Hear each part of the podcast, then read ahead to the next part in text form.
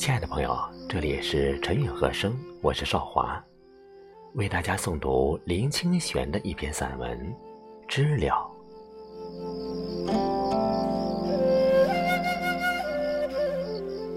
山上有一种蝉，叫声特别奇异，总是吱的一声向上拔高，沿着树木、云朵拉高到难以形容的地步。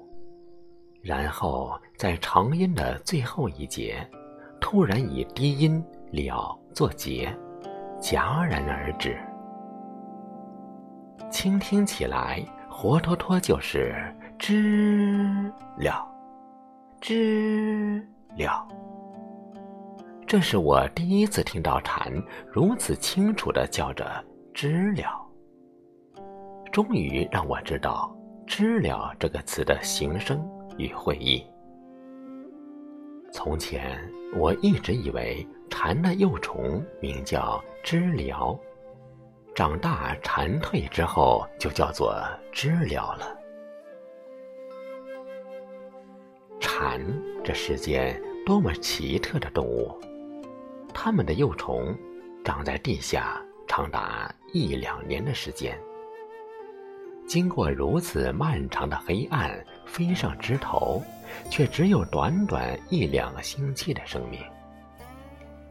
所以庄子在《逍遥游》里才会感慨：“惠姑不知春秋。”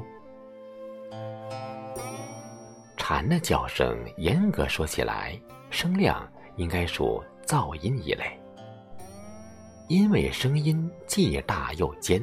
有时可以越过山谷，说它优美也不优美，只有音节没有变化的长音。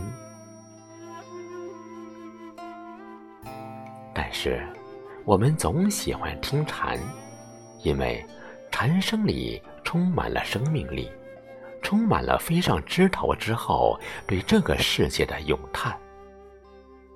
如果在夏日正盛，林中听万蝉齐鸣，会使我们心中荡漾，想要学禅一样，站在山巅长啸。禅的一生与我们不是非常接近吗？我们大部分人把半生的光阴用在学习。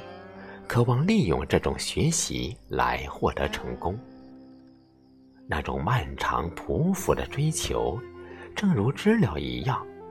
一旦我们被世人看为成功，自足的在枝头欢唱，秋天已经来了。孟浩然有一首写蝉的诗。中间有这样几句：“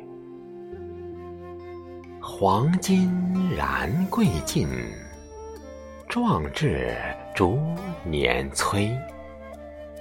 日歇凉风至，闻蝉但一杯。”